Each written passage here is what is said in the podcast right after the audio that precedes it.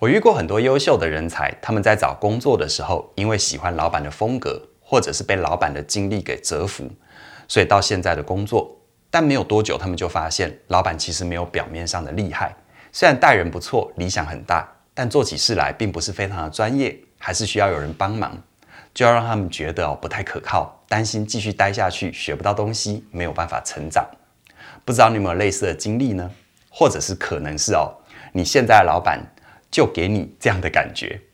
而今天我要跟你来聊一聊，为什么你会对于你的老板感觉失望，而且你又要怎么样调整你自己，才能够好好的面对老板，替自己的职涯找到新的出路。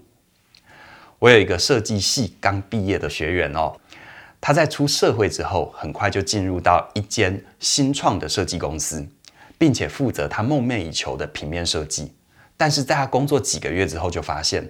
他在跟老板沟通的时候，老板对于印刷跟排版的细节其实不是很了解，甚至会提出有一点外行的要求，问一些非常出街的问题，让他觉得自己好像跟错人了，有点失望。但听完学员的分享之后，我马上就反问他，为什么他会觉得老板一定要很懂这些细节呢？或者很熟悉这部分的专业呢？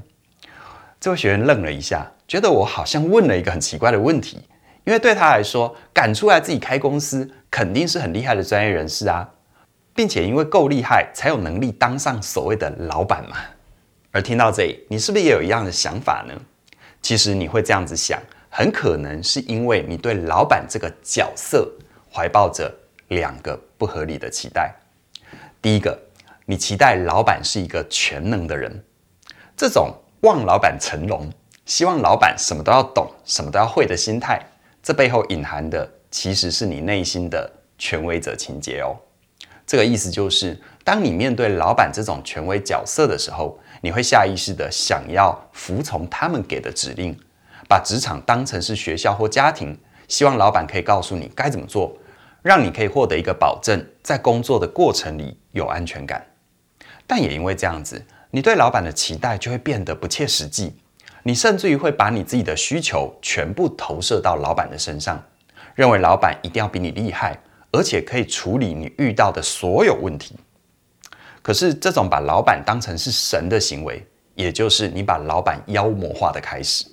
因为你会发现，老板其实并没有那么全能，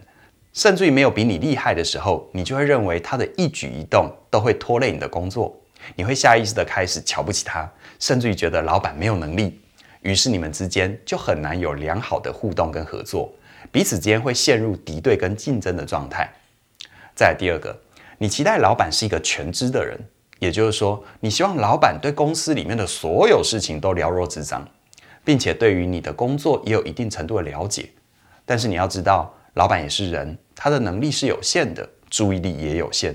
就算他对于你的工作有所了解，也绝对不会比你知道的更多。否则，他为什么要花钱请你来工作呢？他自己来不就得了？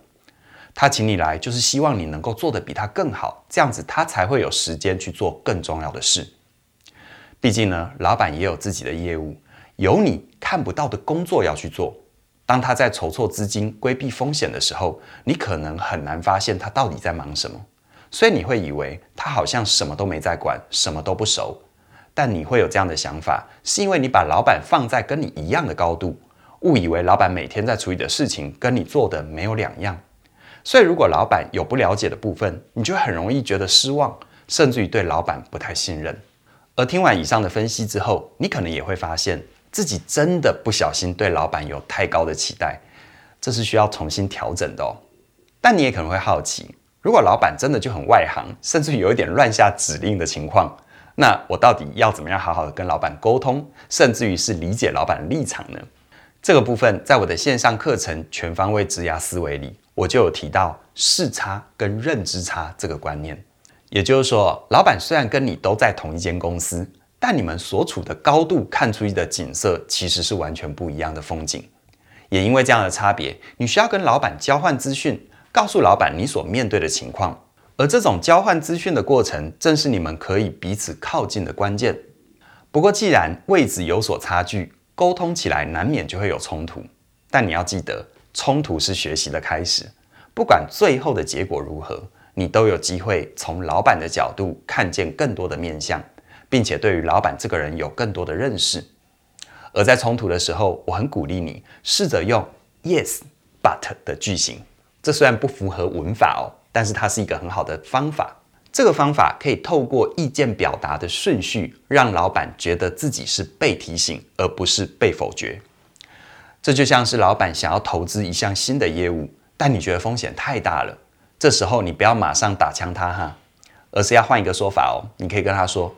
是的，老板，我也觉得掌握新的科技是很重要的。不过在正式投入资金之前，我们是不是要先开发一个初步的版本，看看市场有什么反应？顺利的话，再全心投入，成效会更好。而这样的说法，是不是既顾全了老板的面子，又可以守住你的底线？”发挥你的价值呢？所以呢，我也建议我的学员哦，当他又遇到老板提出外行的要求，这时候可以先试着理解老板的立场，接着再提出自己的看法，让老板知道执行之后的结果，还有背后可能存在的风险。如此一来，你就会发现，当你的老板在专业领域上实力确实不如你的时候，你反而可以运用你的能力换取老板的信任。让老板愿意把他手里的权力下放到你的手上，而相反的，如果老板还是坚持己见，甚至于没有理由的反对，你也可以重新思考老板的性格跟立场，试着找出跟老板沟通的理想方式，看他真正在乎的事情是什么。而我还需要提醒你的，如果老板在乎的事情你真的尽力去做了，而且也没有办法真正的认同，那你绝对有权利用脚投票。去找更适合你的工作，因为在职场上，我们每一个人都会想要追求成长，让自己有机会挑战更高的职位。而在这过程里，你也会慢慢的从基层到管理阶层，甚至于成为领导阶层，看见更不一样的风景。那么到时候，你就势必要反过来面对部署的质疑，或者接收到他们对于你不合理的期待。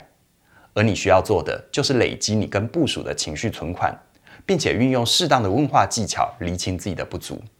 同时呢，你也要懂得善用软实力来包裹硬实力，让你的部属知道，就算你的专业能力不如他，你也有你的立场，需要部署帮你一并的考量进去，创造双赢的结果。如果你想要更了解老板到底是怎么想的，并且学会当好一个员工，那么我很鼓励你现在就加入我的线上课程。全方位职涯思维，在这门课程里，我会用十四个小时的时间带你认识六大职涯策略思维，帮助你从不同的角色立场和观点看待职场里面的分工模式，重新改写你对职场的认识。而如果你想要跳脱公司的体制，自己走出来接案创业，在我课程里面的第六章自主策略，还有第七章弹性策略，在这里我也有提供一套完整的职涯发展思维。让你在不断改变的大环境里，能够好好的运用自己的专业，专注在想要的目标上，创造属于自己的事业。而最后有个好消息要告诉你，从即日起一直到二月十六号为止，只要你加入全方位职涯思维的课程，你就能够享有九折的优惠。而在这段时间里，另外一门线上课程时间驾训班也是九折优惠。更重要的就是。如果你选择两门课程合购，你可以九折再九折。这么难得的机会，请你一定要把握，因为职涯需要耕耘，耕耘需要时间。只要你掌握这两个关键，你就能够活出更精彩的人生。详细的课程资讯在我们的影片说明栏里都有连结，期待你的加入。那么今天就跟你聊到这边了，谢谢你的收看，我们再会。